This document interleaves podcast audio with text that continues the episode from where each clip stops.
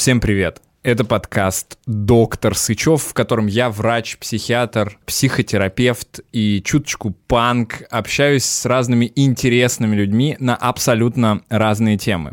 Медицина, психология, социалочка и любовь, приправленные моей харизмой гопника, это именно то, что вы заслужили сегодня. Сегодня у нас на подкасте невероятная гостья. Дарья Милк, концертный фотограф и музыкальный блогер. И сегодня мы будем слушать историю Дарьи по поводу ее биполярного расстройства. И сейчас сразу мы начнем с очень интересного момента, который произошел сегодня утром, по словам Дарьи. А, поэтому я думаю, что точно будет интересно. Вообще всегда история личная человека с каким-то состоянием уже дестигматизирует и дает ощущение теплоты и свободы, как будто бы для многих наших э, слушателей и людей, которые нас смотрят на Ютубе, поэтому сегодня все будет как обычно и даже лучше. Я попрошу вас сразу подписаться на нас э, обязательно и поставить, конечно, лайк, потому что так мы быстрее попадем в рекомендации или хотя бы вообще хоть раз попадем в рекомендации, и э, наше видео увидят больше людей, больше людей узнают о психиатрии, о психологии и вообще о, о стигматизации всего этого внутри нашего мира и нашей страны особенно. И, наверное, этим самым мы сделаем мир лучше. Поэтому поставив лайк, я к чему говорю, вы делаете мир лучше, понимаете? Поэтому давайте, сделайте это. Ну и если хотите подкинуть нам деньжат, а они нам сейчас ой как нужны, то можете сделать это тремя возможными способами. Первое — это сайт Donation Alert, это если вы хотите просто один раз дать нам денег и все, там внизу ссылка. Второй вариант, если у вас российская карта, это э, сервис Boosty, э, там можно оформить подписку и каждый месяц немножко денег нам отправлять. Нам это пригодится, а вам, может, и не жалко даже на нас потратить. Ну все, начинаем. Подкаст. Банки Холл. Привет. Привет. Ну, расскажи, расскажи как, э, как это бывает проснуться, как ты сказала, проснулась сегодня... С маниакалочкой. А, нет, ты сказала, принесла, принесла. сегодня маниакалочку. Ну да, такой прикол, что вчера я была супер стабильна, все было замечательно, а сегодня все стало слишком замечательно, потому что я проснулась и такая, о, приехали. Знаете, это типа чувство, когда э, все хорошо, а потом ты выпил две чашки кофе, и ты такой, я творить 10 дел, краситься, договариваться о делах, э, друзья, вот у меня бренд одежды, надо продавать вещи, а я же бегу на подкаст, о, надо, кстати, завтрак, блин, не успеваю поесть, вот это, да, у меня сегодня случилось, mm-hmm. так что будет весело, я буду запинаться, э, буду пропускать слога в словах, буду путать ударения и буду очень быстро говорить и путаться в, том, в своих мыслях. Ну, сейчас пока все нормально происходит, мне это, кажется. Это потому что я блогер. Да, кстати, вообще потрясающе. Э, я сейчас, э, я же сказал, отвлекаясь от темы немножко, насколько круче записывать подкасты с блогерами.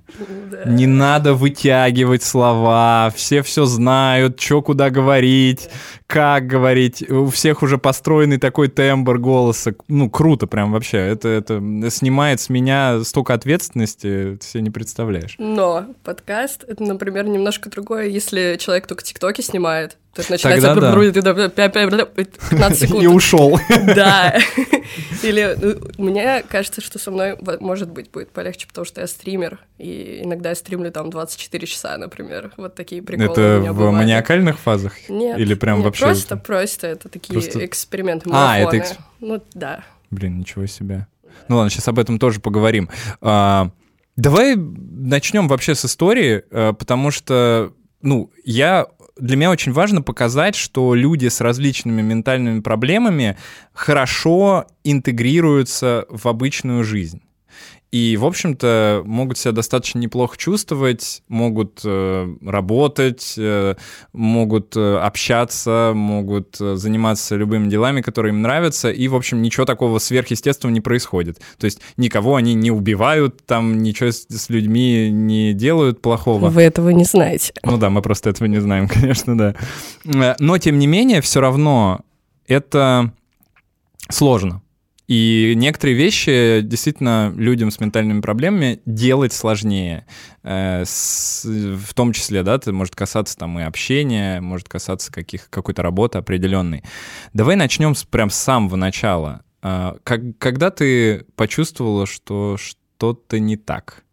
На самом деле, прям почувствовала, что что-то не так, мне кажется, где-то только лет 10 назад. Mm-hmm. То есть мне тогда 18 было, сейчас мне 28. И я вот слышала термин социофобия, потому что раньше, в принципе, не было там доступной литературы, потому что ну, вот вы это миллион раз здесь обсуждали, о том, что раньше э, все, что связано с психиатрией, это там белые халаты, что-то страшное, поэтому угу. ты знаешь пару слов и когда же не делаешь никакие ресерчи, поэтому я такая, а, у меня социофобия, потому что я боюсь людей, вроде как, э, мне намного сложнее в социуме существовать. Я боялась, например, заходить а, в какие-то помещения первой, потому что это неизвестность. А, я боялась например, э, говорить э, с, там, не знаю, в продуктовом с людьми, когда в Макдональдсе появились киоски самообслуживания, я просто такая, спасибо. Да, и очень много, в общем, всяких таких было штук, и я не знала, что с этим, в принципе, что-то можно делать, что я воспринимала это как часть своей личности, и параллельно еще была проблема в том, что меня никто не понимал, кому бы я это ни говорила, все таки о, ну ты же работаешь с людьми, в смысле ты их боишься? И постоянно происходила вот эта история, что блин, а вдруг я все себе придумала, и ты себя еще сильнее загоняешь, и ты не понимаешь, с тобой что-то происходит или не происходит, или это нормально, или это у всех так, потому что вообще ни одного человека я не встречала, у которого были бы какие-то схожие там мысли и проблемы, вот, и лютое обесценивание было в окружении, опять же, потому что это все плюс-минус подростки, то есть там 18, 16, 18, 20 лет, э, тем более в те времена. Сейчас-то, конечно, ТикТок там и так далее, люди чуть более продвинутые, вот. И я очень много сталкивалась с проблемами. Параллельно, да, я снимала концерты, работала с зарубежными группами, с организаторами крупными, я не знаю, работала там с Максом Коржом, с Энтер Шикари, Холливуд Undead, то есть действительно крупные группы, и со стороны это еще больше у людей создавало этот диссонанс, как ты можешь, типа, дойти до таких каких-то высот, угу. и при этом там, о, я боюсь людей, в смысле, ты боишься людей, вон у тебя там подписчики.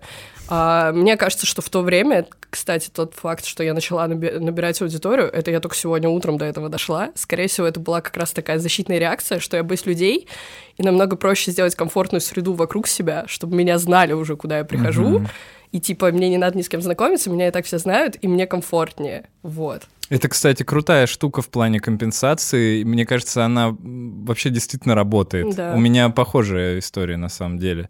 То есть в, этом плане я не могу сказать, что я боялся прям людей, но гораздо комфортнее себя чувствуешь, когда приходишь, и плюс-минус все понимают, кто ты такой. Да, да есть такое. Не надо ничего никому объяснять, да. доказывать там или еще что-то. Ну окей, а смотри, вот в подростковом возрасте, получается, где-то в 90-е, да? А, нет, подростковые у тебя уже 2000-е были.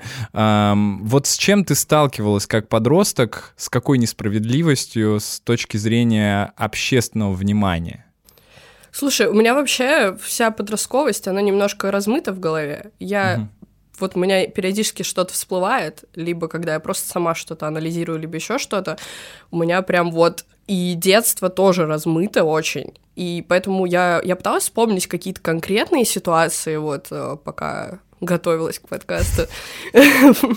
Но что-то как-то особо ничего не вспомнила. Я вспомнила, как э, еще в детстве, когда мне было там 7-9 лет, меня родители постоянно пытались водить на разные кружки, как это вообще с детьми происходит, uh-huh. типа попробовать там, попробовать тут, вот, началось, извините. И я почти никуда не ходила больше одного-двух занятий, потому что сначала тебя приводят родители, а потом тебе нужно ходить самому. Uh-huh. А там что-то страшное, там социум, там какие-то другие дети, там люди, там взрослые. Вот, и я прям лютейше вот боялась, и в итоге как бы у меня было там два занятия гитарой, два занятия хореографии, там художественной гимнастики, теннис, э, я в художку только ходила достаточно долго, но в моменте, когда мне сказали, надо будет сдавать экзамены, а я в пятом классе такая и ушла. Ну, то есть первоначально это проявлялось именно вот как социофобия. Да, да, это просто вот э, абсолютное какое-то асоциальное поведение, да, но я не могла вообще в социуме нормально находиться. Но у тебя были друзья? Да, были друзья, но их, кстати, всегда было мало а, вне школы. Во, в школе это чисто вот тебя закинули в социум, и тебе приходится с ними дружить, потому что ты с ними находишься постоянно. Поэтому, в принципе, плюс-минус э, в школе были друзья. Uh-huh. Да. Потом, как школа закончилась, сразу вообще резко у меня сменилось, э, круг, сменился круг общения. Не поддерживал вообще ни с кем, ни с одним человеком э, ни контакт с из школы, нет. Ну, кстати, это не редкость, на ну, самом да, деле. Мне да. кажется, что школа действительно это такой, типа, ты общаешься, потому что тебе сказали, что вот у тебя да. там первый Б, Э, десятый А, и все, ты живешь с этим как-то, пытаешься, э, пытаешься разобраться, что это за люди и нужны ли они тебе в будущем, и в основном не нужны. Окей, а в 18 лет что произошло, что ты вот прям обратил на это внимание?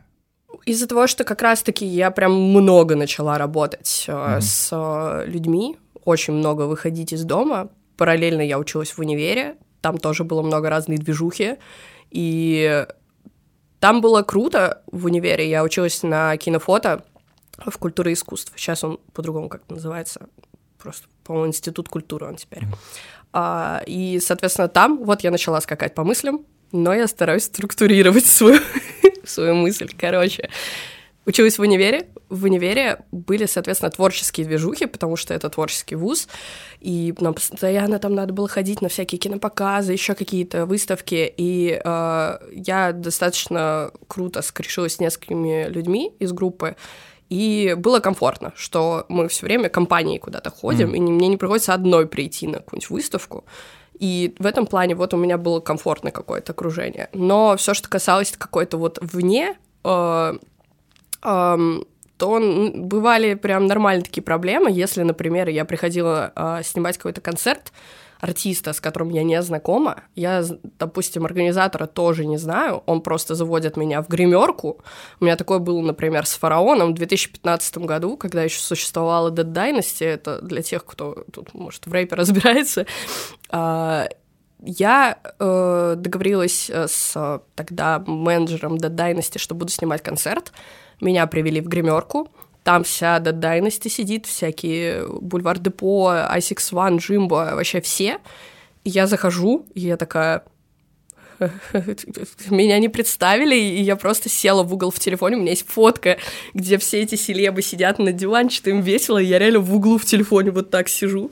И причем я прям помню, как я просто скроллила ленту, я уже все прочитала, и я такая, ну что я не понимаю, что мне страшно, потому что я вообще не понимала, как мне познакомиться с незнакомыми людьми, тем более, что очень часто еще случается момент, когда ты э, упустил вот этот момент, когда надо познакомиться, и потом ты не можешь через 10 минут, кстати, всем привет, я Даша, давайте, давайте знакомиться. Вот, и очень часто я его раньше упускала из-за того, что было страшно, а потом, ну, как-то вообще неуместно. И, и вот у меня очень много было таких ситуаций, и... Телефон, кстати, это круто в этом плане. Представляешь, да. если бы не было телефона? При пришлось бы знакомиться. Ужас, какой кошмар, как хорошо, что есть телефон. Причем это до сих пор у меня, если что, периодически пролетает вот этот момент, что типа э -э, знакомиться. Даже бывает такое, что ты в тусовке знаешь всех, кроме одного какого-то человека, и вы что-то просто начинаете общаться, потому что все общаются, и ты даже не знаешь, как его зовут, но спрашивать а тоже уже как-то не, неудобно, mm-hmm. но я стараюсь это, конечно, контролировать, если оно проскакивает. Ну да, и то есть, получается, эм, 18 лет это э, усилилось, но, скорее всего, за счет эм, ну, изменения какого-то... Социума, да, да, да, социума да, да, потому что школа закончилась, ну, в 17 лет школа закончилась, да, я просто, мне кажется, Э, я достаточно сильно вырвалась вообще в мир еще в 16 лет, потому что в 16 лет я первый раз сама в Европу поехала без родителей на концерт My Chemical Romance, потому mm-hmm. что я такая, мне надо. И вот я начала жестко путешествовать, как раз так 18-19 лет я очень много путешествовала там по Европе, по Англии, путешествовала одна вообще всегда. И вот это мне тоже помогало с социализацией, но я вот тоже помню определенно четко, как я в тринадцатом году в апреле в Англии сижу, мне нужно активировать симку, а для этого нужно позвонить. И я сижу 20 минут на лавке и такая... Сейчас Так, что я скажу, что я скажу, что я скажу? Позвонить куда, в смысле? Э, ну, в оператору, а, чтобы активировать симку. И я прям сижу, у меня ладони потеют, и я просто такая, господи, говорить с людьми я смогу. Вот. И, да, у меня очень много вот таких каких-то маленьких деталей, которые я помню, потому что тогда, конечно, вообще не представляла, что это может быть и что со мной. Ну, слушай, но тем не менее, ты вот очень активную жизнь такую вела, да и ведешь сейчас. Да, да. То есть это... Как это бьется вообще? Я не знаю знаю, вот это и из-за этого как раз вот из-за этого диссонанса я и не думала, что это может быть что-то серьезнее или что это может привести к чему-то серьезнее, потому что правда, я в какой-то момент э, даже начала беситься, когда я рассказывала людям о, о таком вот э, особенности своей такой, и все такие, ой, то ты, да все придумываешь, угу. и я прям ну, решила, что я действительно, видимо, все придумываю. А, поверила сама. Достаточно. Ну, так меня практически убедили в этом, потому что меня, правда, не, вот я не знаю, как это вышло, но реально ни одного человека такого не встречала. И либо никто тоже ну, не никто понимал. не рассказывал, Ну наверное. да, скорее всего, такое, да. Угу. И сейчас у тебя есть диагноз социофобии или нет? нет? То есть нет. его так и не поставили нет, тебе? Нет. А когда впервые к психиатру ты попал? Ну или к психологу? В январе. А, к психотерапевту первый раз я попала в июне 2020 года угу. а, или июле. Anyway, летом 2020 года. Угу. Это самая тупая вообще причина, а, по которой можно пойти а, обратиться к психотерапевту. Никогда так не делайте. Это всегда все делайте ради себя. Умоляю вас, это очень важно. Это не только про психотерапию, это про все в жизни. Моя мотивация была такая. Я находилась в отношениях. Они были полигамные, но только со стороны парня, потому что я моногамная, но это все было обговорено, и я такая, надо попробовать, потому что я сильно влюбилась, у меня там все, это бабочки в животе, я сошла с ума, я такая, ради него все, все сделаю, все попробую. Но я, не, я решила поэкспериментировать, то есть это, естественно, в этом плане парень ничего плохого не делал, потому что он сразу сказал, я полигамен, мы встречаемся, если ты принимаешь эти условия. Я такая, окей. И в итоге уже в процессе отношений я поняла, что это вообще не мой формат, но я так его любила, что там началось, о, да, да он полюбит только меня одну, да он расстанется со второй девушкой. Он в итоге расстался со второй девушкой, это дало мне надежду. Там были жуткие качели, потому что парень был достаточно нестабильным, если что, э, все совпадения с реальными людьми случайны. Э, привет, я знаю, ты посмотришь этот подкаст. В общем, да, э, да, просто много их знает, о ком э, я говорю, поэтому ни, никак, никакого хейта и дисреспекта мы давно все порешали, все хорошо, вот. Но в процессе было очень неприятно, потому что человека, человек тоже жутко травмированный, э, и получились отношения, в которых мы жутко травмируем друг друга, продолжаем просто все наши комплексы, все травмы друг на друга проецировать, и это вылилось просто отвратительно какой-то кромешный ад и в, и в созави- созависимые отношения, и в просто какие-то лютые истерики, и вот эта вот любовь жертвенная, когда ты такой, о, да я люблю его, ну, как в сериале русском, типа, да она не может любить тебя. И да, это просто было люто, там он э, можно материться? Да, да. Он... Через две минуты после начала уже можно.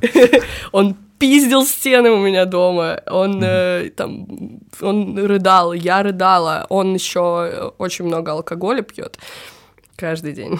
И это тоже давало свои плоды. А я не особо пьющий человек.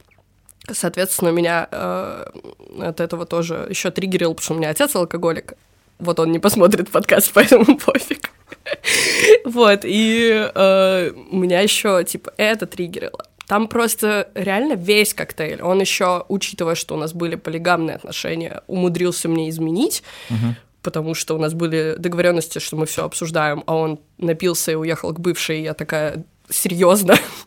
типа, у нас, ну, как бы уже у тебя столько свободы, ну, ты даже тут успел, типа, э, напакостить мне, так сказать. И даже после этого мы не расстались. И вот, вот это просто был лютейший мрак, но я так его любила, конечно же, когда угу. люди с пограничкой, у них и с биполяркой, и у них начинается вот это какое-то жуткое иде идеализирование партнера. И несмотря на это все, но нам же он же такой сумасшедший, он же может со мной лечь на асфальт посреди Питера. Таких парней я больше никогда не найду, типа только он. Вот. И да, я такая, ну, пора идти к психотерапевту, чтобы изменить себя ради него. А. Да, никогда так не делайте, умоляю. И я, получается, сходила сначала, попала на э, когнитивно-поведенческую психотерапию.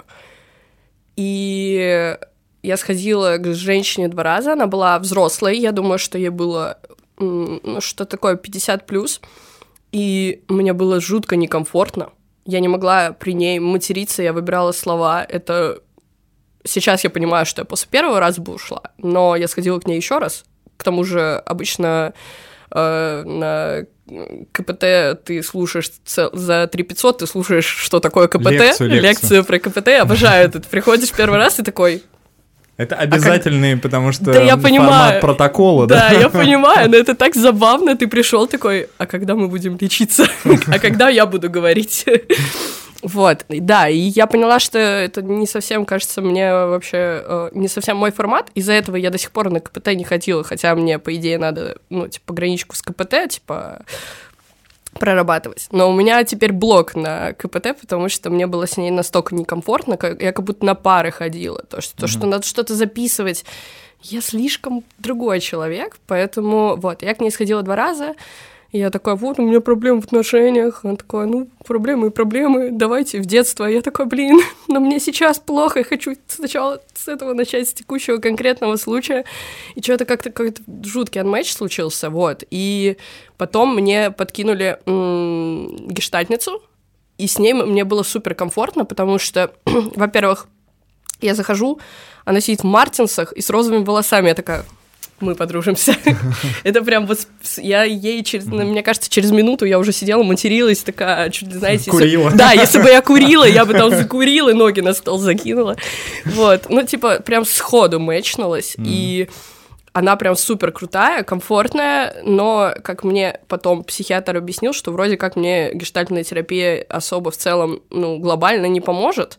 И я такая... И я что-то после того, как к ней еще много раз походила, подумала, блин, что-то действительно не то, чтобы я прям глобально что-то фиксю. То есть какие-то конкретные, да, моменты, типа вот здесь вот там есть какая-то проблема, вот она, и она такая, ну, давайте обсуждать, решать, и как-то маленькую проблему, да, можно пофиксить, а какие-то именно процессы вот эти глобальные а, не получается, вот. Да, и очень круто, что в моменте, вот э, как я уже к гештальтному э, психотерапевту начала ходить, э, мой парень, абьюзер, меня бросил. То есть, ну, не я с ним рассталась, хотя это было бы логично, а он меня бросил, и такая, господи, как хорошо, что я хожу к психотерапевту, и теперь мы будем прорабатывать расставание. И мне, кстати, очень понравилось, потому что до этого все расставания были жутчайшие просто депрессии на полгода, а тут ты такой, вау, можно сразу все свои эмоции проговорить, все понять, все разобрать и все по полочкам разложить, понять, в какие моменты нужно там, может быть, с ним еще что-то поговорить или написать ему письмо, которое не отправишь. Ну, все эти вот практики. И я очень быстро вышла из отношений из-за вот этой какой-то травмирующей истории. И это было так прикольно. Я практически закрыла этот момент э, с, только с психотерапевтом. Там понадобилась еще одна деталь, но это супер э, личная история из-за того, что все медийные, я не буду рассказывать. Вот, да, просто один диалог с другим человеком мне помог прям точку поставить. Э, вот. Но все равно мне понадобилось, получается, 4 месяца для того, чтобы полностью оправиться от отношений таких. Вот. Но это быстро, да? Это, мне кажется, быстро. учитывая, какие жесткие эмоциональные качели у нас были в отношениях, и какая-то была реально жертвенная, сумасшедшая вот эта любовь просто до безумия, мне кажется, из таких отношений я бы очень долго выходила чисто без чьей-то помощи. Как-то потом тебе легче после этого стало уже выстраивать отношения? После этого я ни разу не встречалась, поэтому а. я до сих пор не знаю. Но мне кажется, а, из актуалочки. Сейчас я немножко влюбилась в мальчика, но пока вообще ничего нет. А, и я а, уже сейчас отслеживаю свои какие-то реакции и сравниваю с тем, какие mm-hmm. они были раньше. И я такая, вау, во-первых, есть прогресс даже в чисто в каких-то мыслях, в общении, в... Я вот очень сильно контролирую как раз вот это вот какое-то иде- идеализирование, что типа он последний, я больше ни в кого не влюблюсь, он просто идеальный, он бог, он сделал это и это, и вообще он такой крутой, ну, типа, таких людей я еще не встречала. И все такие мысли, я такая, ага, это, это не ты говоришь, это твоя пограничка сейчас говорит, давай-ка это, это slow down, пожалуйста. Вот, и еще один прикольный момент, а, который я раньше вообще не осознавала, тоже в рамках именно отношений. Вот мама, может, посмотрит подкаст. Мама, привет! Извини, но это я тебе никогда не говорила этого, но это правда. У меня э, родители особо сильно не показывали, что такое любовь. Для них э, любовь — это материальная поддержка, финансовая поддержка, какие-то подарки. И я это тоже реально прям вообще недавно осознала. Соответственно, я тоже не умею показывать какую-то заинтересованность и любовь. И если мне кто-то нравится, я такая, о, сейчас мы придумаем какие-то ништяки, подарить кучу всяких приколов сделать. О, сейчас, блин, возьму, у меня как раз там еще шмотки бренда одежды своего остались. Так, сметаем весь комплект оставшийся. Так, тут у нас какие-то так, он любит это, это, это. Сейчас я ему подарю, не знаю, там, а, какой-нибудь проигрыватель за 20 тысяч. Мне, ну, для других-то не жалко, но он же поймет, что я влюбилась, если... Ну, то есть вот это вот. А, то есть, типа, вот такой формат э, показать свою любовь. Да, типа, материальный. материальный. И ага. я сейчас, я, у меня была мысль уже вот это, о, сейчас там... Потом такая, так, остановись. Любые приколы очень порционно, очень мало, очень элегантно. Если что-то делать, то прям вот капелюсечку, так вот, и да, я очень сильно контролирую. Mm-hmm. Причем, опять же, э, раньше это было просто какое-то безумное написывание, это, это мне надо все говорить с человеком 24 на 7, я все, э, это мое, отдайте, отдайте, это все, это мне сейчас нужно.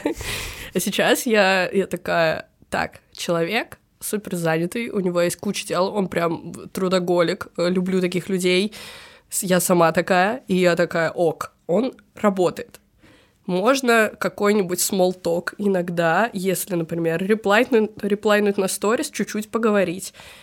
Мы можем видеться в жизни, а, но из-за того, что у него много дел, я все еще тоже не наседаю, чтобы увидеться в жизни. Это вообще недавно просто все началось совсем, типа пару недель, недель назад. Вот. И я стараюсь э, все очень размеренно делать, не наседать на человека, дать ему жить не чатиться с ним 24 на 7, дать ему работать, и просто, если что-то получится, что-то получится, не получится, я думаю, что мне не будет так же жестко, как мне обычно, когда мне отказывают, потому mm-hmm. что я не вкладываю столько вот сил, каких-то эмоций в человека до того, как может что-то зародиться, вот. Mm-hmm. А ты, ну так осознанно приняла решение вот какое-то время не строить отношения никакие? Нет. Или это, это просто... Ну, а, вот у меня 21... Или это трудоголизм? Все вместе, все вместе. Во-первых, ну, где-то да, первые полгода после расставания у меня вообще не до этого, естественно, было. А потом, вообще, 21 год был просто жутким у меня, потому что я, э, соответственно, бросила терапию в моменте, как вот я такая, о, я рассталась, все хорошо. И, и все, и бросила терапию, потому что мне, э, ну, естественно, я к психиатру боя, ну не то чтобы боялась uh-huh. идти, в моей голове все еще психиатры были, хотя я уже сходила к психотерапевту, и по идее в моей голове должно было немножко, э, должен был поменяться образ, что такое э, психиатр, Но я все еще такая, это дяденьки с бородами в халатах белых, и они меня положат в дурку. Если я пойду, меня просто руки сразу за спину, и все. Mm-hmm. И это так тупо, что из-за каких-то сериалов, из-за фильмов, э, ну да, из-за какого-то культурного освещения психиатрии люди так представляют психиатров до сих mm-hmm. пор, и я в том числе. Соответственно, я такая, да, у меня типа нет же чего-то серьезного, зачем мне идти к психиатру? Вот. И, соответственно, 21 год э, я очень быстро скатилась в просто какой-то лютейший мрак, э, потому что все началось с того, что я просто начала тусить, э, много концертов, много тусовок каких-то, тем более после жесткого 20-го ковидного года. Наконец-то вернулись прям нормально концерты, бары по-настоящему открылись, они подпольно, там все тусовки, тусовки, тусовки, э, компании людей, и я начала много пить, но я до января 22 года не осознавала, что очень быстро я пришла не э, от обычного типа выпью на тусовке к э, жесткому вообще саморазрушению. Я не понимала, что это из каких-то самодеструктивных мыслей происходило. Mm-hmm. То есть, и если... А как ты к этому пришла? А, в разговоре с психиатром. А, угу. Я в моменте чисто поняла, я такая. Что это типа намеренно ты себе навредить да, пытаешься? Да, потому как что... Как self-harm? Да, и это я так офигела, потому что вот последнее, что я ожидала, это на, на приеме у психиатра инсайт словить, потому что, ну, как бы у психотерапевта вы именно очень много говорите, а у психиатра ты больше отвечаешь на вопросы, чисто как, ну, диагностирование, то тестики и все такое. Вот, и, собственно, да, что именно происходило в 2021 году, что меня привело в итоге к психиатру. Mm-hmm. Я э, начала да, очень много, короче, было всяких э, тусовок, концертов, алкоголя и движух.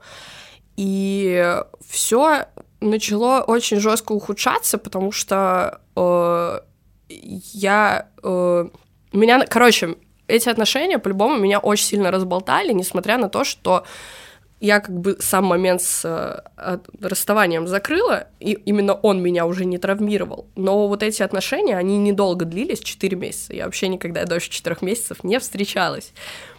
Потому что не ходила на терапию, я уверена в этом. Сейчас-то, о, сейчас-то... Э, сейчас да. и 5 можно. Сейчас-то, да, можно даже 4,5. Вот, и я меня начало нести нормально. То есть и какие-то взаимоотношения с парнями тоже у меня были в формате, что все, он мне нравится, он должен быть моим, общаться 24 на 7, в смысле, ты меня отшил, будем страдать, испортим ему жизнь. То есть прям вот такие вот очень э, из крайности в крайность. И как так, как меня можно отшить? Э, меня штормило в... Э, вот, ну, меня точно жестко штормило по фазам. Это чувствовалось, э, что один там какой-то день я просыпалась и понимала, что просто я такое ничтожество, я ничего не добилась, я никто. И меня еще вот всегда в таких состояниях уносило куда-то в космос. То есть я вообще как будто жуткую дереализацию сразу ловила, то есть я как будто со стороны на себя смотрела, и я где-то там витаю, и я вообще ничего, никто, ни, все, до, ну, типа, синдром самозванца туда же, типа, все достижения, которые у меня есть, это мне помогли, это стечение обстоятельств, я ничего не вложила для того, чтобы этого достичь, хотя у меня есть достаточно крутые кейсы, типа, и работы, и там меня, мои фотографии печатали в британских журналах музыкальных, ну, то есть реально очень крутые штуки, но при этом я такая, я никто, я ничего не добилась, я ничего никогда не добьюсь, и еще у меня нет друзей. Вот это вообще у меня сквозь жизнь идет. Вот что нет друзей. Да, формат вот этот, вот этот тейк «нет друзей», я его, наверное, еще со школы где-то прям несу с собой, хотя типа были всегда близкие люди, но я почему-то всегда отрицала вот эту какую-то дружбу, и в общем, да, и, и, и все вообще ужасно просто. Э, где-то к осени все стало еще хуже.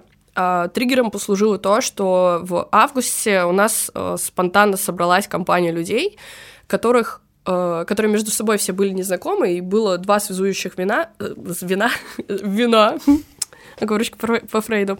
А, два связующих звена, я и моя подруга, а, и только через нас все были знакомы. Это очень спонтанный движ получился, мы его назвали «Сырный гэнг», потому что мы любили сыр. И мы начали тусить этой компанией. И у меня особо никогда такого не было, чтобы у меня была прям своя компания, в которую я прям интегрирована, потому что все время до этого я была как бы приставкой какой-то компании, и жесть у меня начались вообще неадекватные процессы, и тоже меня начало штормить, что вот мне мальчик из компании понравился, а потом вот он меня отшил, и я начала говорить о том, какой он плохой, его выгнали из компании, потому что я ну, всех убедила в том, что он плохой. Ну, он там тоже немножко постарался, чтобы как бы там не только я сделала это все, но тем не менее, как бы mm-hmm. это было неадекватно.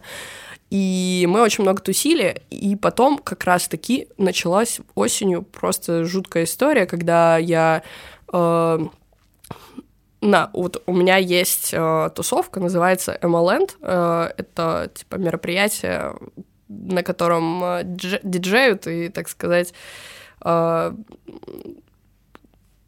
ну, короче, э, всякие эмарьское музло играется, и все. Mm-hmm. Вот. И, ну, в смысле, если что, Коля, Матвей, организаторы, я просто третий чел там, на всякий случай. Это опять вот этот э, синдром самозванца, да? Правильно Не-не-не, э, это два создателя, они создатели и все делают в тусовке. Я как бы недавно э, стала именно помощником, а диджею там со, со второй вечеринки, вот. Но на всякий случай, чтобы пацаны не подумали, что я себе присвоила их детище, ни в коем случае. Вот, и а, на этих тусовках я диджеила и упивалась просто в усмерть. И потом э, у меня случались просто дикие срывы э, с суицидальными мыслями. Э, плюс из-за того, что я вообще не могла обсуждать почему-то это э, с друзьями, я не могла к ним обратиться, хотя они прям вот рядом были. Буквально бывало такое, что мы сидим в одном такси с моими друзьями, и я записываю сторис, реву и пишу, типа, убейте меня, не хочу жить, это отвратительно, как меня все типа достало, я не заслужила жизнь, ну, Короче, вообще просто дичь. И эти сторисы, они вот бы регулярные были в 2021 году. Я думаю, что у меня часть аудитории просто сидела и такая, когда это закончится? потому что я думаю, много людей тоже отписалось, потому что, конечно, такой негатив э, на постоянке слушать тяжеловато. И я очень много негатива транслировала, очень много э, себя вообще шеймила за все подряд. А, если я не публично постила, то в Close Friends, и друзья тоже такие уже, ща она это удалит, сейчас ждем. Засекаем. Так, сейчас часов, часа три. О, сторис нет. наверное, наверное, пришла в себя. Но это всегда так бывает, если человек как раз на терапии не занимается и просто бесконечно у него вот эти срывы, то, конечно, все устают помогать, это нормально. Потому что как бы человек только сам себе может помочь, и типа его могут только поддержать и немножко подтолкнуть, но не помочь. Вот. И я очень люто отрицала помощь мне пытались помочь. Как раз вот, в основном вот эта тусовка, про которую я сказала, там были люди, и с которыми я только-только знакома, и с которыми я прям не, несколько лет знакома. И они все пытались мне помочь. Они там бегали за мной, когда я убегала куда-то из бара, сидела где-то на асфальте, ревела. Они там меня по Зенли находили, забирали обратно в бар, там говорили, убеждали меня, что все хорошо, что алло, не надо умирать, типа, ты нормальная и меня вообще крыло очень люто. И вот апогеем всей этой э, прекрасной истории стало э, 9 октября 2021 года, практически год назад, то есть вот скоро буду отмечать год. это было просто, это ужасно. Я никогда в жизни не напивалась так, чтобы проснуться и чувствовать просто какую-то черноту, пустоту внутри. И это я бы даже не сказала, что какой-то стыд, это просто вот отвращение лютейшее к себе, к тому, что к чему я себя привела и к тому, что и как происходило. То есть большинство тусовок, в которых ты там что-то сделал, даже там, ну, что-то не очень хорошее, может, даже кого-то послал или там, не знаю, ну, как, короче, вел себя мразотно. Мне ни разу не было стыдно. А тут а, как раз был MLN, и я не диджеяла там около полугода я вернулась на тусовку именно в качестве диджея, и я такая, вау, как круто! И я подумала, ну, я никогда не пила э, шампанское в больших э, объемах. Я, в моей голове шампанское это было как сидр, типа, что это что-то такое, можно пить много. А оказалось, что шампанское это чуть-чуть ли не как текила, если ты пьешь это в больших количествах. И мне показалось, что это будет очень стилево, если я буду с бутылкой, потому что это было в клубе грибоедов, там бутылками, типа, шампанское продается. И я такая, о, я за диджейкой буду с бутылкой прям стоять, вот стилек. В общем, так вышло, что я выпила три бутылки шампанского, и на где-то середине второй я диджеила, и прям во время диджей-сета у меня блокаут. Э, абсолютный. Настолько мрачный, что даже когда мне потом рассказывали что-то, я ничего не помнила вообще. У меня обычно бывают какие-то флешбеки минимальные, ты хотя бы что-то вспоминаешь, визуальную какую-то деталь. Нет, ничего. Просто вот я диджей, я прям, во, то есть я отключилась во время сета, то есть я еще и диджеила потом, и что-то происходило, и это очень страшно. Когда... То есть ты доиграла, получается? Да, я итогу. доиграла, я еще долго на тусовке находилась после этого. И я просыпаюсь дома, и я такая, в смысле, сейчас же была тусовка, в смысле, я уже проснулась, что было, что. Вижу, у меня подруга рядом спит, я такая, ладно, уже неплохо, сейчас, кажется, я что-то узнаю. Я смотрю, у меня на полу лужа крови, я такая, это, это чье? это я, это кто сделал? Что происходит? Мне так страшно стало. Я бужу подругу, она начинает рассказывать, что я каким-то образом сейчас будет мат, разъебала два ногтя, даже три ногтя, я не знала, что с ними, потому что я обычно наращивала вот такие вот ногтища себе, и это часто бывает такое, что их ломаешь, немножко повреждаешь ноготь, это плохо, но это все лечится достаточно быстро. А тут э, я не, не понимала, что произошло, но ногти очень слишком сильно болели и даже немного воняли, я такая, оу, это какая-то лютая травма, но у меня еще похмелье, у меня все. даже ногти заболели сейчас. Извиняюсь. Я не, я не понимаю, что происходит пока, но у меня ногти это второстепенно, я пытаюсь восстановить события. И мне рассказывают, во-первых, что я там прям на сцене пососалась с корешем, а он тоже медийный, музыкант, и я такая, отлично, это еще ладно, я перформансер, это можно, это можно. Потом, э, получается, после этого я каким-то... Я, скорее всего, доиграла сам сет без травм, и все было ок. Но потом никто не видел, как это случилось, но я, собственно, себе два ногтя просто в мясо разъебала. Скорее всего, я где-то падала, и, возможно, я вот ногтями вот так вот обо что-то очень сильно, типа, ударилась. И они в итоге у меня выкорчевывались вместе с ногтевой пластиной. И я ходила к подологу, и мне удаляли целиком два ногтя. А, просто у меня было мясо вместо двух ногтей, и мне с нуля выращивали ногти под э, присмотром подолога. И мне очень повезло, что мне дали контакт хорошего подолога. И вообще, э, что мне сказали ни в коем случае не иди к хирургу. Я думала к хирургу идти в травму. Типа, мне сказали, что хирург, скорее всего, бы удалил так, что у тебя ничего не отросло. А подолог мне так... Я не думала, что это может быть бесполезно. Она без анестезии, без всего мне удалило ногти так, что я почти ничего не чувствовала. Я такая, как это? вот. И да, и у меня 4 месяца где-то выращ... ну, вырастали новые ногти.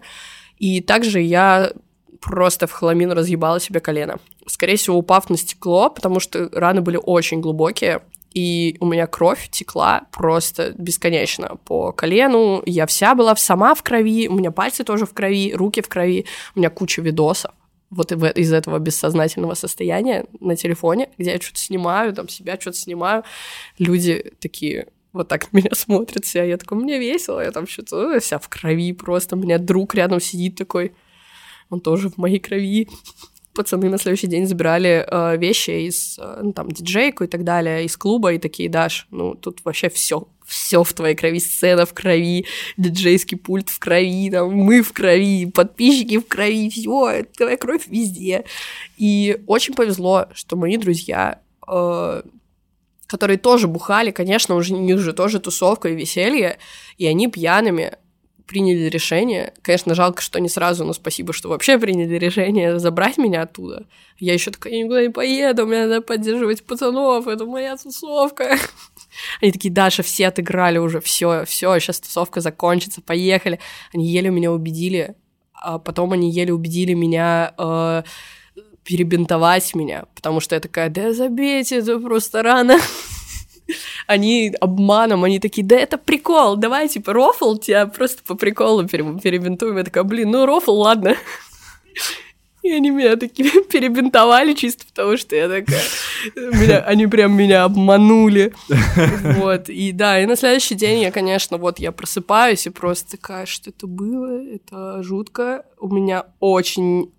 Мне очень плохо было, потому что чуть-чуть я начала осознавать, куда я себя привела, но все еще как-то что-то не, не клеилось к тому, ну, что Но куда надо ты привела, идти. ты имеешь в виду, что это прям э, стало часто, такие ситуации стали частыми? Это был апогей, до этого были mm. без травм, но похожие по состоянию, по истерикам, mm. чуть-чуть там блокаутов тоже было, и, и вот. Но в итоге, да, это был просто апогей, после которого я так уже больше ни разу не набухалась. На Новый год я вообще не пила, хотя у меня дома тусовка была, потому что это когда забей, ну, типа, я, в принципе, могу не пить, мне не нужен алкоголь для веселья, это офигенный скилл, всем советую. Вот, и я уже в декабре решила твердо, что надо именно к психиатру идти и диагностировать, потому что, да, отступление. Я э, в какой-то момент, году в 20-м, наверное, э, поставила себе самый диагноз, э, что у меня пограничка, потому что я пос посмотрела просто миллион видосов на YouTube про, и про расстройство личности, и про все. И я такая, ну, пограничка очень жестко, жестко на меня похожа, как раз-таки потому что вот именно в плане отношений я такая, это один в один я, это о, это прям я. И я, ну, сделала так, такие выводы, и я такая, ну, мне э, психотерапевт вообще ничего не говорил, э, естественно, особо про, про диагноз. Про диагноз. Mm-hmm. Поэтому я такая, да, надо идти именно за диагнозом целенаправленно. Вот. И я решила заняться этим в январе. И прям в самом начале января, собственно, я пошла к психиатру, мне дали контакт, господи, я прям сходу попалась к очень крутому, комфортному чуваку. Он мне, он меня два часа диагностировал, вот как раз там он такой, вот, а ты, типа, есть какие-то там, злоупотребления, вредные привычки, все дела. Я такая, ну, я пью много. Потом такая, о, господи. Он, он, так, он прям как-то конкретно спросил, что есть ли какие-то вот эти именно э, наклонности там к самодеструктивному поведению, я такая, о боже, это было оно. И я такая, да. Вот, и, да. И, например, какие-то другие аспекты, типа там импульсивных покупок, у меня вот один раз только был такое, что, причем очень давно, это было году в восемнадцатом, у меня тогда э, бренд одежды был на взлете, и я очень много им занималась. У меня было прям очень много денег, но я тогда не умела вообще ноль финансовой грамотности, поэтому я их тратила вообще куда угодно, кроме того, чтобы вкладывать дальше в бренд одежды и пускать в оборот.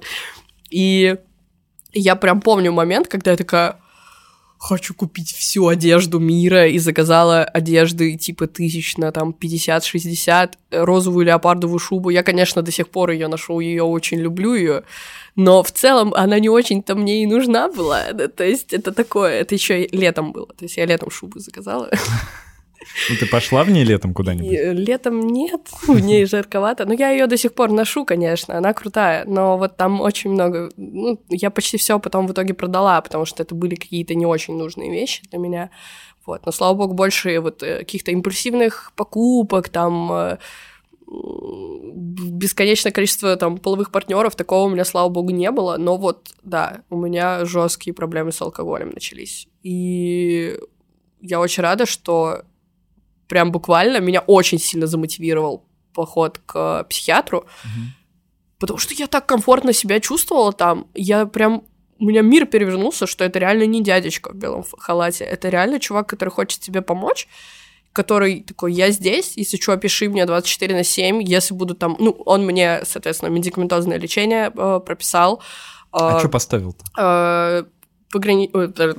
биполярное аффективное расстройство второго типа, и как там оно правильно формулируется, коморбидное расстройство. Ну, короче, пограничка. Ну, пограничное. Да. Угу. Вот. И я такая, а, вау, биполярное аффективное расстройство может быть параллельно с пограничным расстройством личности. Это как? Он мне объяснил, что я так поняла, что по новой классификации ну, расстройства личности тоже не считаются за болезнь. Он мне сказал тоже такое, что это особенность личности, и что часто бывает, что это идет параллельно. И я такая, вау, у меня мир сломался, я узнала, что, оказывается, э, в принципе, биполярное расстройство может быть не такое жесткое, как я видела, что это не обязательно как какие-то прям ну, крайности, что это могут быть и чуть-чуть лайтовее э, ситуации, вот, и да, я прям от него вышла такая счастливая, как будто я сходила не к психиатру, а к психотерапевту. То есть, по сути, был, просто была диагностика, но я как будто что-то открыла для себя, как mm-hmm. будто я... Э, ну, короче, я дико замотивировалась, и вот, я после... Э, ну, то есть сначала он там мне маленькую дозу назначил, Потом я еще ходила к нему, мы увеличивали дозу, и сейчас я вообще на комфортной типа дозировке нахожусь, мне супер. Uh, бывает, конечно. Кстати, вот маниакалочка подспала, я чувствую. Угу. Я уже не такая... Лекарство сработало. Да. Да, ну, у меня редко такое бывает, как сейчас. Сейчас, скорее всего, э, меня подпитывает вот эта влюбленность. Она, mm она, конечно, всегда сносит чуть-чуть башню. И то, что у меня сейчас пошло все в гору, потому что я вернулась на YouTube канал, у меня просмотры растут, все, слишком много всего хорошего, слишком много всего получается, поэтому, конечно же, это немножко mm-hmm. такое и чуть-чуть э, выше нормы я прыгаю, но я всегда э, стараюсь это отслеживать и контролировать и не э, начинать вот это бросаться делать все, потому что пока мне калка, надо успеть сделать все. А потом, потом сидеть месяц просто вот так. Я ничего не хочу, я не хочу, я никто. Поэтому да, я, я всегда помню о последствиях. Если ты берешь много от маниакалки, потом депрессивная фаза у тебя так много заберет, что ты как бы очень сильно пожалеешь. Угу. А потом вернется маниакалка, и ты такой, я опять все сделаю, потому что я долго ничего не делал. Это... Ну расскажи, как вообще вот в твоем случае работает э, одна фаза и другая? То есть как, да. как ты понимаешь, э, что у тебя, например, вот маниакалка? Это всегда поднятое настроение, это всегда самоуверенность, это всегда слишком прикольная харизма, там, поставленная речь, я все время такая вау-вау, я врываюсь на какие-то тусовки, э, ну, не обязательно тусовками, если что, называю не только какие-то условно клубы, а просто какие-то встречи людей. То mm-hmm. есть неважно, это какие-то ивенты, мероприятия. Uh, я прихожу туда, и все, я знаю всех, я общаюсь со всеми, я самая крутая общительная девчонка, я, блин, добилась всего и добьюсь еще столько всего можно сделать.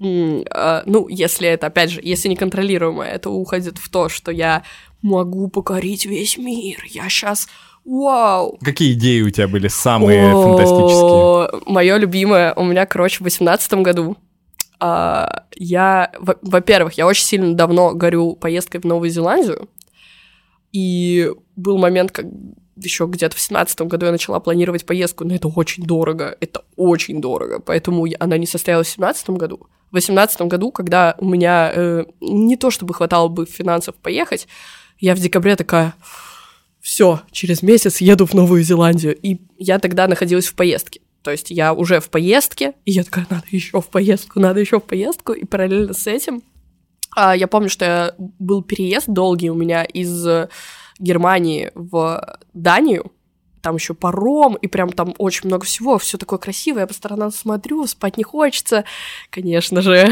потому что мы тут немножко угорели по отсутствию сна. И у меня пришла в голову идея, то, что в России нет аналога э, приложения Bandcamp. Это приложение, которое отслеживает все концерты города. То есть, ну, это грубо говоря, Яндекс Афиша, но, ну, или какие-нибудь у Тинькова тоже какая-то такая история была. А, но чуть более продвинутая, потому что ты там прям э, можешь по карте нажимать, например, ЕКБ, и там тебе показывает, э, и можешь сделать, например, радиус. О, то есть у тебя сразу Москва, Питер, там Нижний Новгород покажет все концерты фестиваля сразу со всеми ссылками. Ты можешь подписаться на артиста, например, угу. и, и тебе будет приходить уведомление, если он там тур опубликовал. То есть это не совсем похоже на Яндекс Афишу. Я такая, господи, у нас нет аналога, надо сделать и все, и меня понесло, и я там сидела часов 10, расписывала, придумывала название, я потом вернулась в Питер, я такая, все, пойдем по встречам. Сейчас я буду консультироваться со всеми, как это правильно сделать. Там надо ли сразу. Э, и меня все, у меня прям жестко все, бизнес-план, там все, надо с разработчиками связываться, там iOS, Android, куда, что, как делать.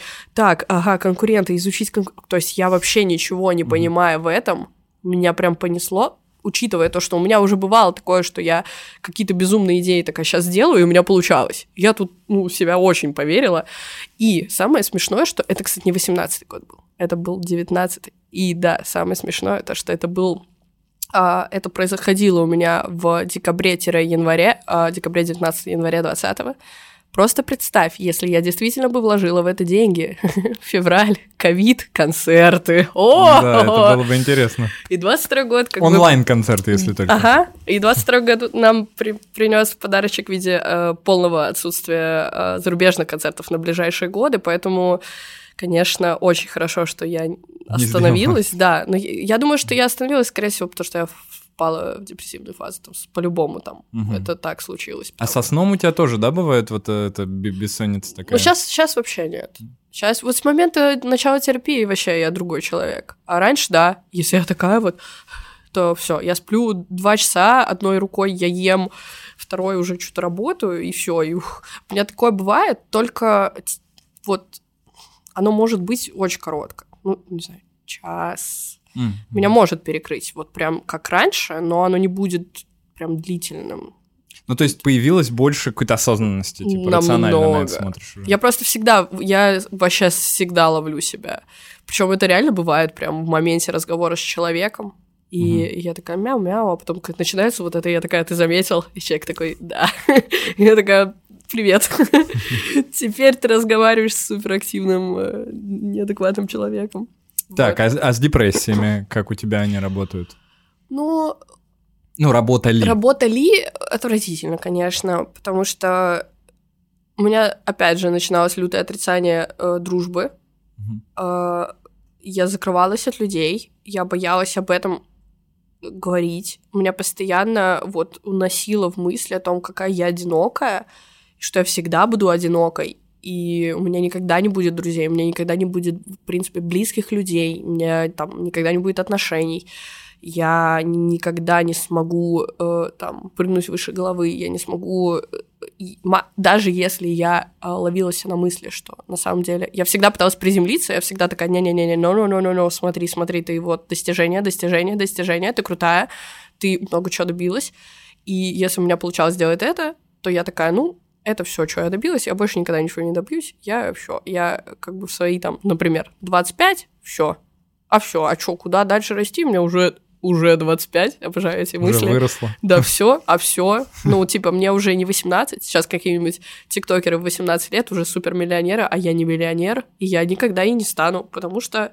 а все, я уже все. И это просто полное какое-то а, отсутствие там мотивации творить, что-то делать. А, и очень тяжело из-за того, что когда ты блогер, ты не можешь там на месяц пропасть, пропасть из соцсетей. Типа, это отстой полный. Я это вот прям... отвратительно. Да, типа, ужасно. окей, в теории неделя, угу. куда ни шло. Тебя еще помнят как будто. Да, да, да. Хотя мне кажется, это наша иллюзия. Тебе не так не кажется? Да, да. Типа, если месяц не будет, ну, как бы, ну, люди скажут, ладно, месяц не было. С одной стороны, да, с одной стороны, да. Но это так же, как с Ютубом. У меня э, три года подряд выходил один видос в год всего с музыкальными итогами, и все. И их офигенно смотрели, и люди радовались, потому что, ну, во всех соцсетях разная аудитория, плюс-минус, типа, mm-hmm. есть люди, которые только на YouTube, например, подписаны, и они меня потеряли, естественно, вот, и все равно они офигенно смотрели. Сейчас я вернулась, и они снова смотрят, ну, плюс-минус. Но я больше про охваты, то, что соцсеть такая, ага, так, так, так, тебе никто не знает реакции. Ну все, ну все. Ты никому больше не нужен, я больше никогда не покажу твои истории с никому.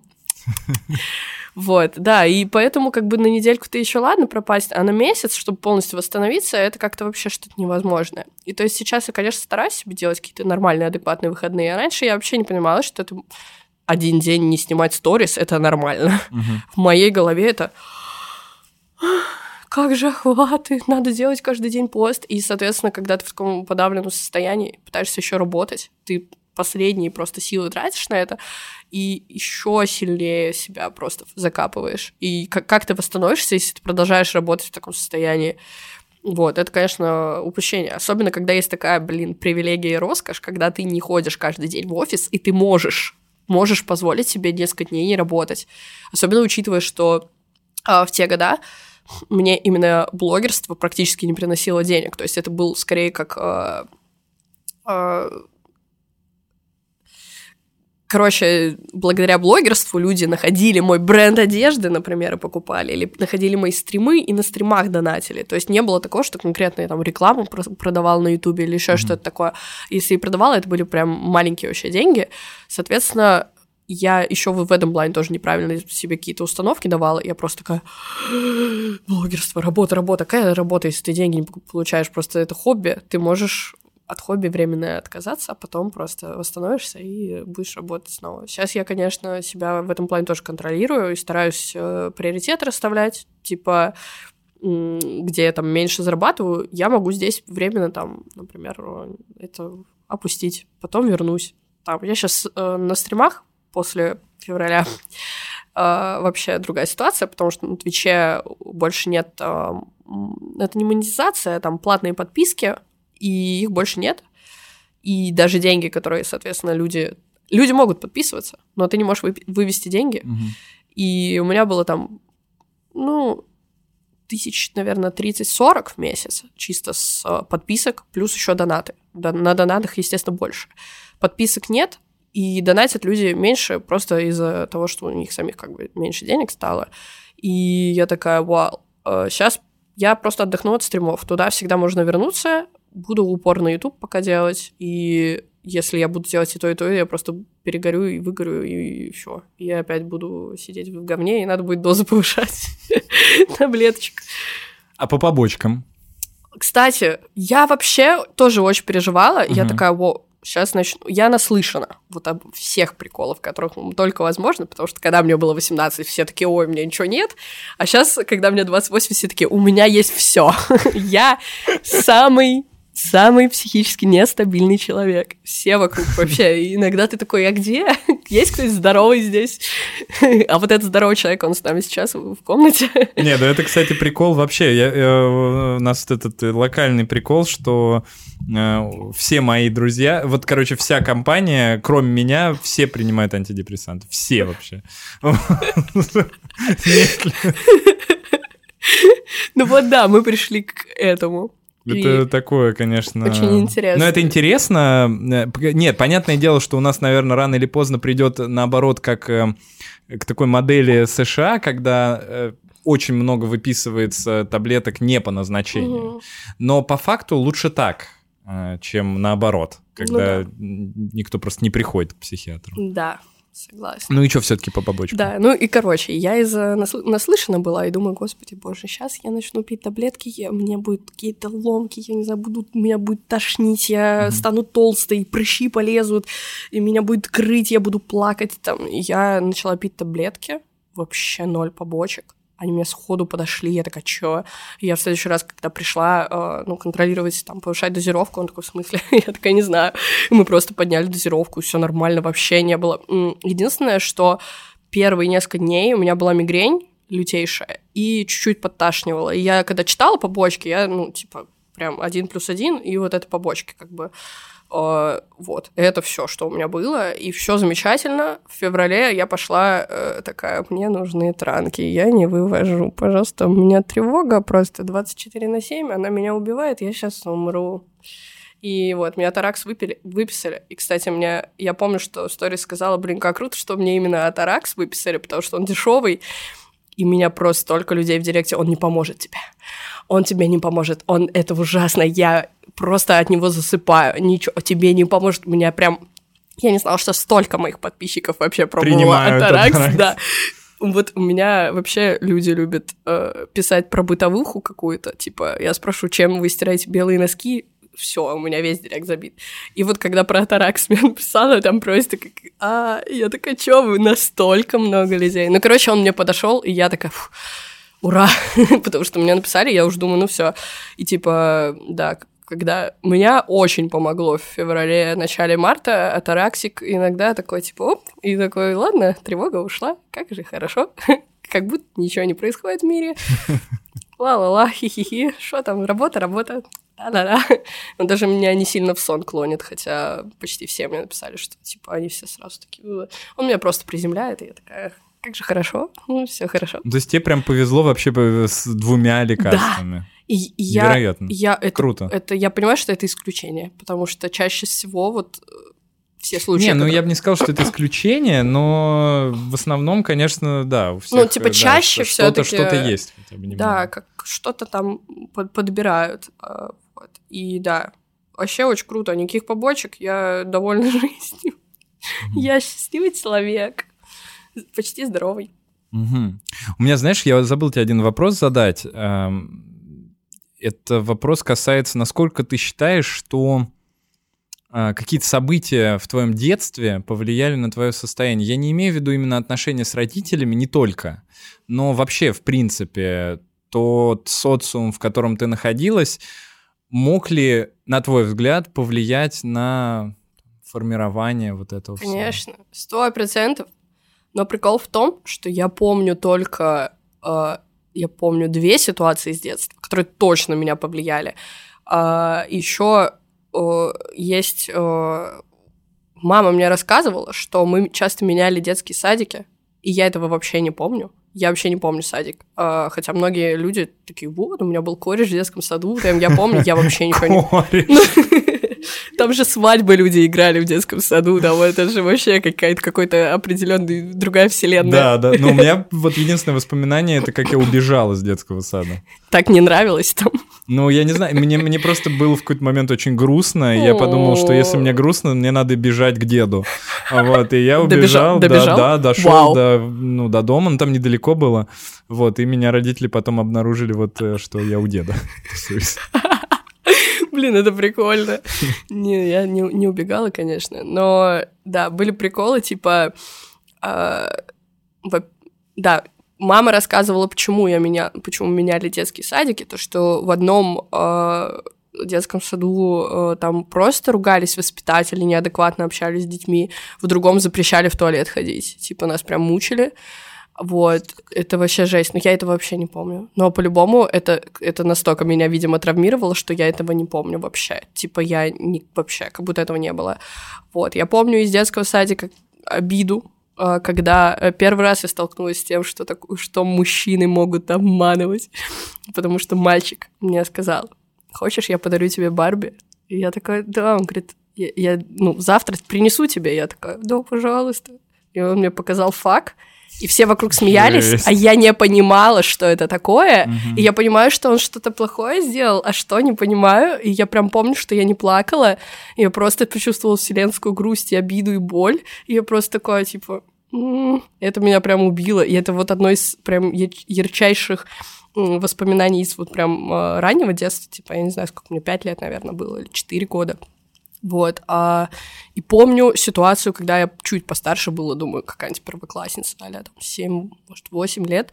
А, мы катались с родителями и друзьями родителей на лыжах. Я с самого начала говорила, что я очень сильно не хочу, можно я посижу, просто подожду, пока вы покатаетесь, пожалуйста, я очень не хочу. И меня заставили, и я, ну, естественно, у меня не было никакого желания учиться понимать, как это делать, и поэтому я просто что-то делала, и мы прям на склоне, типа, катались. и внизу склона а, я пыталась зацепиться за подъемник, а, он а, обычный, типа, где хватаешься руками. И я, короче, как-то упала, и так, что у меня, а, типа, лыжи чуть ли не в эти полетели, в тросы, и вместо того, чтобы подбежать и помочь мне, на меня начали кричать, что типа, что ты делаешь? Ну, короче, обвинять, и mm-hmm. у меня просто лютейшее чувство вины было, и страшно, потому что ощущение, что я сейчас умру, что-то произойдет, вместо того, чтобы меня это как-то поддержать, и просто хотя бы просто молча помочь, не знаю. Меня сначала очень жестко поругали, потом только пытались меня там оттуда и еще потом поругали. Хотя э, в целом в, в этом плане родители меня особо не ругали, как часто бывает там, что ты что-то сделал, там, аля, я запачкалась, приду домой, меня поругают. Такого у меня, конечно, не было. Но вот, вот эта ситуация просто... Понятное дело, они перепугались, поэтому у них такая реакция была, но блин, когда тебе там 7-8 лет, ну, ты этого не можешь Ты это понять, вообще конечно. не можешь понять. Поэтому это прям, это прям мне тоже очень больно было. А так я вот не помню ничего. Мне кажется, что все какие-то сильно травмирующие истории, они просто стерты. Их надо как-то вспоминать и mm. прям вытаскивать из памяти. Да, интересно. Расскажи про татуировки. А, потому что очень много людей пишут, что если человек бьет татуировки, значит с ним какие-то проблемы, и вообще это транслирует то, что у него как раз есть пограничное расстройство или что-нибудь еще.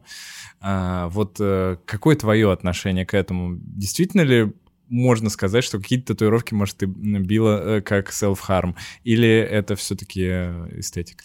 Это точно не self-harm, это сто процентов не self-harm. А, ни разу не было такого, что там а, мне плохо, пойду набью татуху, или вот там это боль, я буду ее чувствовать и там э, свою душевную боль на физическую заменять. Такого ну или ra- ради него. Ради мальчика забиться нет, то, что такого не было. Все только ради себя. В этом плане, да. Просто первая татуха, она была супер спонтанная, рандомная. Я была в туре с группой французами. Мы были мы стояли у э, монумента Родина Мать в Волгограде угу. ночью. И они такие, Даша, у нас завтра Краснодар, найди нам тату-мастера, забьемся все туровыми татуировками. И я такая, ладно, я нашла им э, тату-мастера, они говорят, ну ты с нами бьешься. Я такая, у меня нет татуировок. татуировок. И такие, нам пофиг. Я такая, ну ладно. И я просто, это вот такое вот было.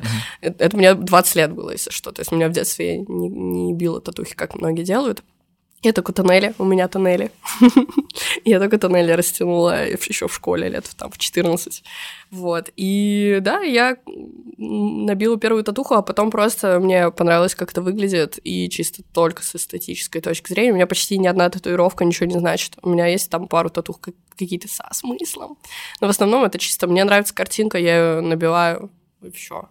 Угу. Вот а многие мне пытались доказать, что это какая-то защитная реакция, защитный барьер от мира, там, у, столько раз я это слышала, что... Защитный барьер от мира? Да, что типа я так прячусь от людей за татуировками. Угу. У меня был даже период, когда я в это поверила, и такая, ну, они так говорят, наверное, что-то со мной не так, потом такая, господи, что за бред? Это что, какого плана люди вообще тебе говорили? Потому что я так понимаю, что основное количество людей, с которыми ты общаешься, это музыкальная сфера, сфера. Да, там все в И там все в татуировках. Не, ну это кто-то извне. Ну, ну мама плакала с каждой, по-моему, татуировки. А Танели как она э, отнеслась? Слушай, я, кстати, не помню. Ну, блин, что-то... Ну, я вообще плохо помню. Но она точно не была рада. Но татухи ее вообще поразили. Просто наповал. Она э, после моей второй татухи, она мне сказала, я уйду из дома, если ты набьешь еще татуху, я такая, вау, такого я еще не слышала, это что-то новенькое. Вот, ну я продолжила забиваться из дома, она не ушла, но она реально плакала и говорила, что я их не люблю с, с папой. Я что я вообще делаю со своим телом, как я могу так плохо к ним относиться, я такая, я на вас татухи бью или типа чё? Ночью подошла к отцу. На лбу просто. Я отец Дарьи Милк. Клеймо.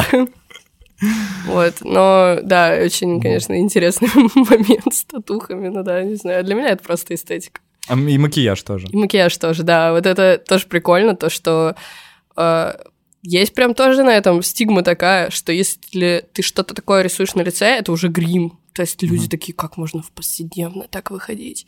Один из немногих плюсов моего бывшего абьюзера, то, что он всегда отстаивал мои макияжи у друзей, например, друзья нормисы, такие, типа, mm-hmm. просто basic чуваки. Как basic чуваки. Basic чуваки. Ну, такие, как, бы, не, не из музыкальной тусовки, как бы не настолько творческие. И очень часто бывало такое, что они такие, что это такое? зачем ты, ты с этим встречаешься?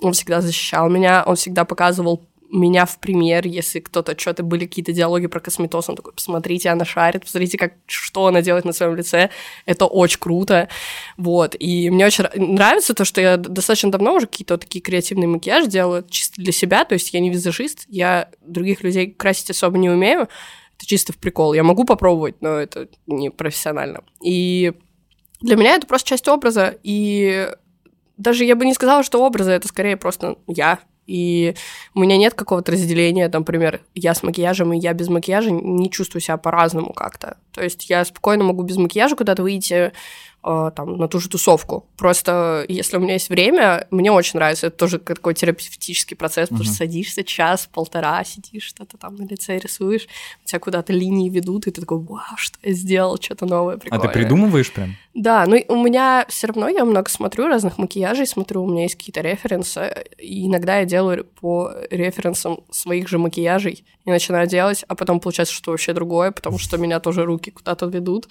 Вот, да. Слушай, я э, вот э, у нас осталось не так много времени, и до этого момента немногие досматривают, э, сказать сразу стоит.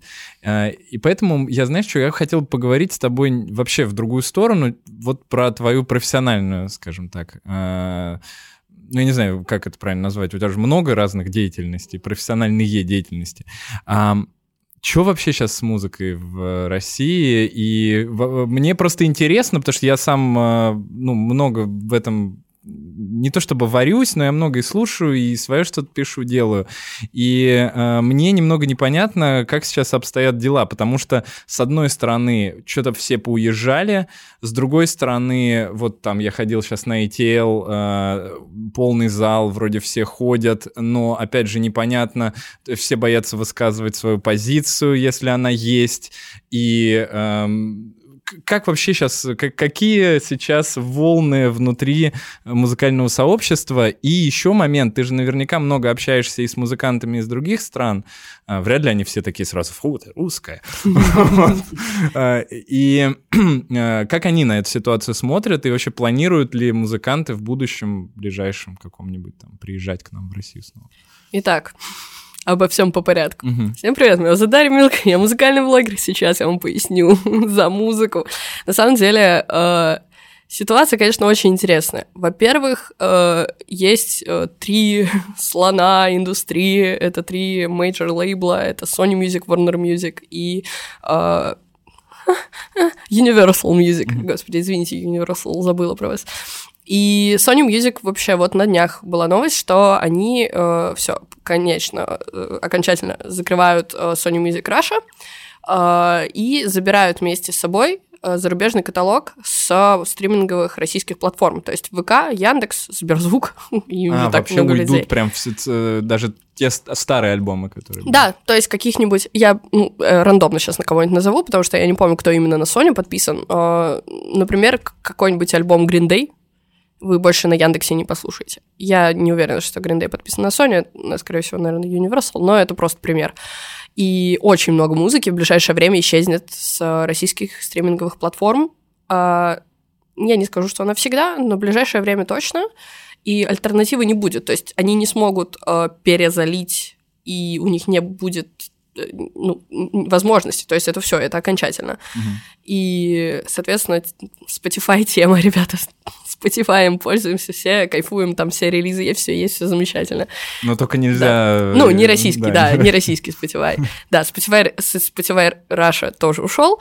Э, соответственно, легально, э, без каких-то там VPN, сломов и так далее, мы можем слушать музыку э, в я не помню, кстати, в Apple Music вроде до сих пор можно слушать музыку, только там не все релизы новые выходят. А так вот Яндекс, ВК.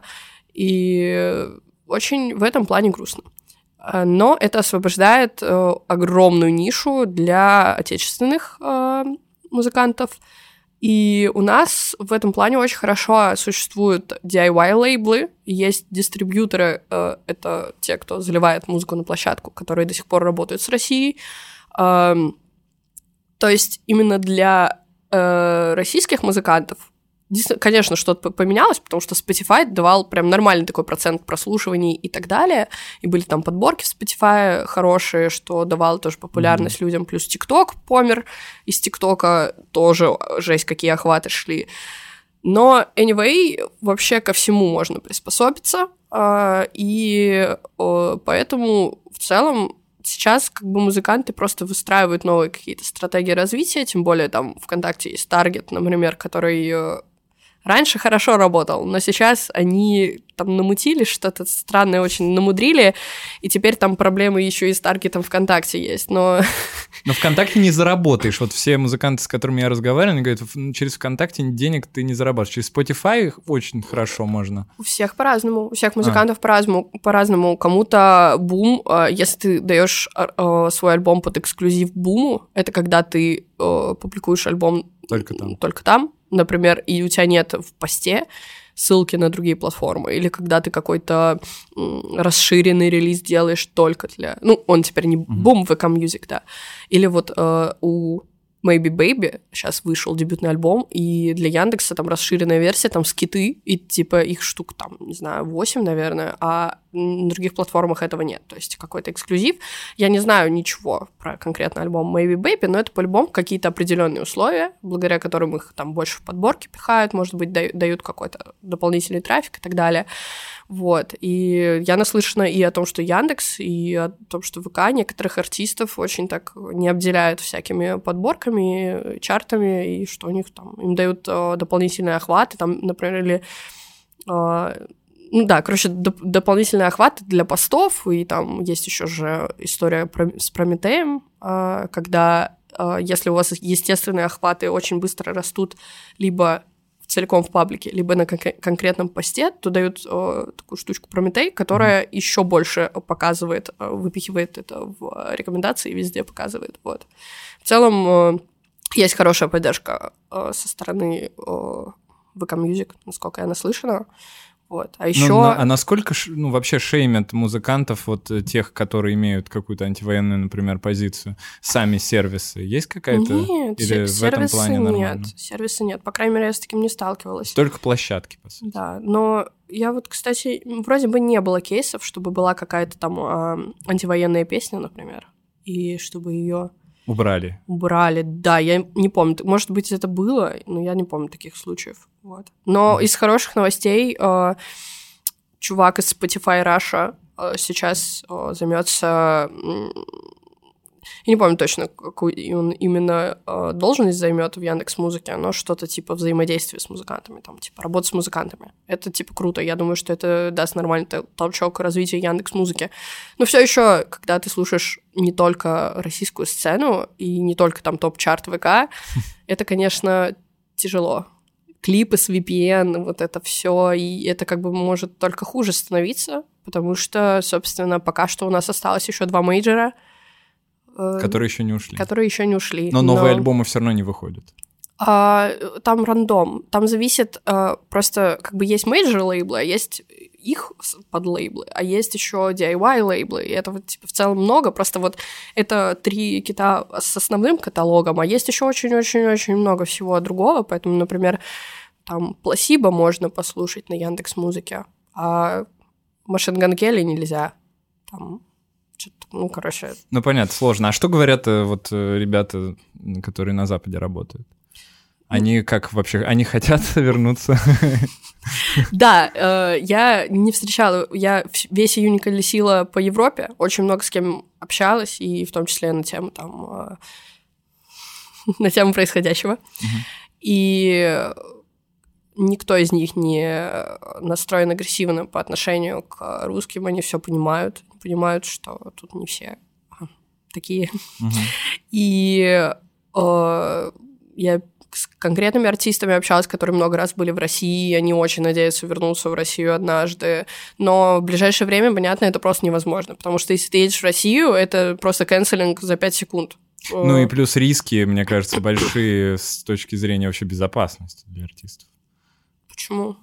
Ну, не знаю, мне, ну, у меня есть ощущение, что может какая-то такая история быть э, с, не знаю, ну не с задержаниями, конечно. Ну, ну хотя, может, Да кейсов нет, не было не дум- особо, да. Не думаю, это у нас и так были кейсы типа Мерлина Мэнсона, там э, отменяли, э, говорили, что якобы был заминирован, там, я уже не помню, в парке Горького на Парклаве, по-моему, выступал. Там его отмена была, потому что там православная церковь, по-моему, возмутилась его внешним видом. Ну, там такие прикольные, прикольные штуки. То есть у нас как бы и раньше происходили всякие э, отмены вот такого формата, но... э, Я не, я не думаю, что это было бы проблемой. Проблема только то, что артисты сейчас не поедут. Потому что это э, как будто автоматически они поддерживают. Это как, ну, Ну, конечно, но Да. налоги-то они же все равно здесь, получается, Да, заплатят, и да. поэтому, естественно, Да. что для них Россия это не, не основной хлеб. да, поэтому, да, сейчас как бы, ну и в целом там это же визы надо получать и так далее. Я думаю, что сейчас с этим сложнее нам- намного для них тоже. Хотя у нас там Захарова говорит, да, мы всех вас приветствуем. В наши... Приезжайте в Россию, вы посмотрите на наше богатство и на то, какие мы тут просто прекрасные, нашу страну. Приезжайте, мы не будем закрывать вам въезд, но я думаю, что это только на словах. Я думаю, там намного сложнее сейчас стало получить визы. Это же все сложно. Ну, не же... зря же никто не приезжает вообще. Конечно, будто конечно. Есть хоть кто-то, кто приезжает из иностранных? Кстати, хороший вопрос. Сейчас Я не- не недавно на лето был анонсирован фестиваль, где э, рэпер Тикаши 69 анонсирован. Я уверена, что он не доедет в итоге. Чисто это для того, чтобы билет купили. И сами организаторы недавно кому-то в директе ответили, что ну это же не его сольник. Если он не доедет, никто не расстроится. Я такая, чуваки, у вас, у вас просто больше, чем полгода до фестиваля, и вы, э, типа, прям сходу кому-то в директе пишете, ну, пр- практически прямым текстом, что его не будет, скорее всего. Ну, это Так что жестко, да. Ну, а, много фестивалей, много концертов до сих пор перенесены, не отменены. Например, о, Макс Корж переносится уже три года. Я уверена, что он не сможет выступить в России. А, У него он, четкая э, по- позиция, он там и выпускал антивоенные песни, и как бы в Беларуси он тоже по- появиться, я думаю, не может. Ам, кто, кто еще перенес, переносы, переносы? Ну, Anacondaz проблемки небольшие такие вообще. Не, кис-кис я смотрел тоже, э, эти, их отменяют вроде, вроде Да, да, но я имею в виду из зарубежных. А, из зарубежных? из зарубежных. Ну вот э, фестиваль Park Live, э, там отменены конкретные артисты, и при этом сам фестиваль, он перенесен пока что на Мгм. следующий год. И я думаю, он пройдет, просто там все, всю зарубежку уберут и сделают какой-нибудь прикольный фест, вот. Потому что люди там вообще, конечно, негодуют, потому что сначала ковид, и переносы, переносы. Переносы, типа, да, да, да, пере- переносы. Слушай, а ты так ведь и не сходил, да, на этот Asking Alexandria? А я брала интервью Asking Alexandria. Я была на них сколько раз? Пять. Вот такая я девчонка. Да, ну Anacondaz все плохо, у Кискис все плохо, но Anacondaz, кстати, судится сейчас. А, Очень интересно, интересный кейс, потому что я не припомню, чтобы кто-то пытался. Если они что-то отсудят, я обалдею. Ну, Я- это может быть, в принципе. я, я прям кулачки за них держу, это очень круто будет, если получится. Вот, а да, ну, зарубежных, короче, нам не видать, да, в ближайшее время. Очень грустно. У меня в билетах э, около 150 тысяч рублей, потому что я в, не помню, в 2019 году, кажется, Билли Айлиш приезжала, и я решила, ну, я знала, что это будет жесткое вложение, когда билеты стоили там 3 тысячи в первом дропе, я такая, куплю 5 билетов и продам.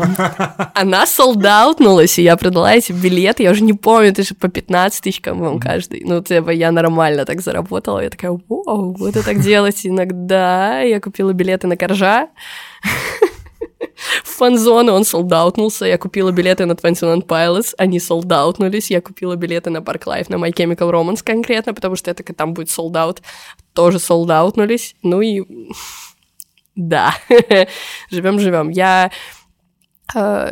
причем, ну, можно кинуть досудебную претензию, и тебе вернут бабки. М. Просто так ты не можешь сдать, потому что там есть постановление от 6 мая, в котором организаторы э, имеют право не возвращать деньги э, за концерт, пока, э, во-первых, э, перенос, а не отмена, во-вторых, пока не будут сняты, э, господи, как это называется, повышенная готов... режим повышенной готовности, короче. Это из-за ковида еще. Вот. А, то есть это еще до сих пор. Да, и пока он не снят, деньги можно не возвращать людям. Вот. Поэтому все организаторы э, этим прикрываются, и это нормально, потому что у них нет денег. Эти деньги, они у билетных операторов заморожены. То есть только... А где эти деньги, получается? Они, они между... Они у билетных операторов заморожены между покупателем и организаторами. То есть их, по идее, могут вернуть? А, в принципе. Да, но там я точно не знаю механику этого, но это как-то очень сложно делается.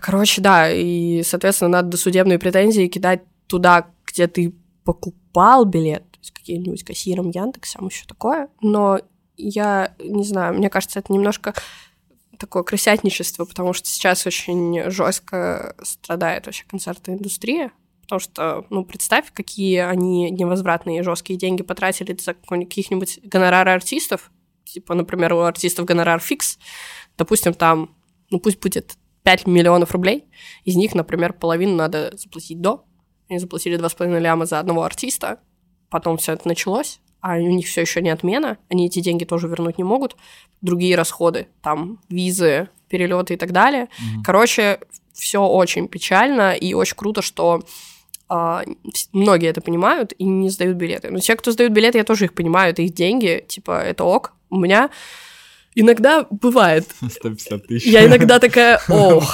сейчас бы эти 150 тысяч.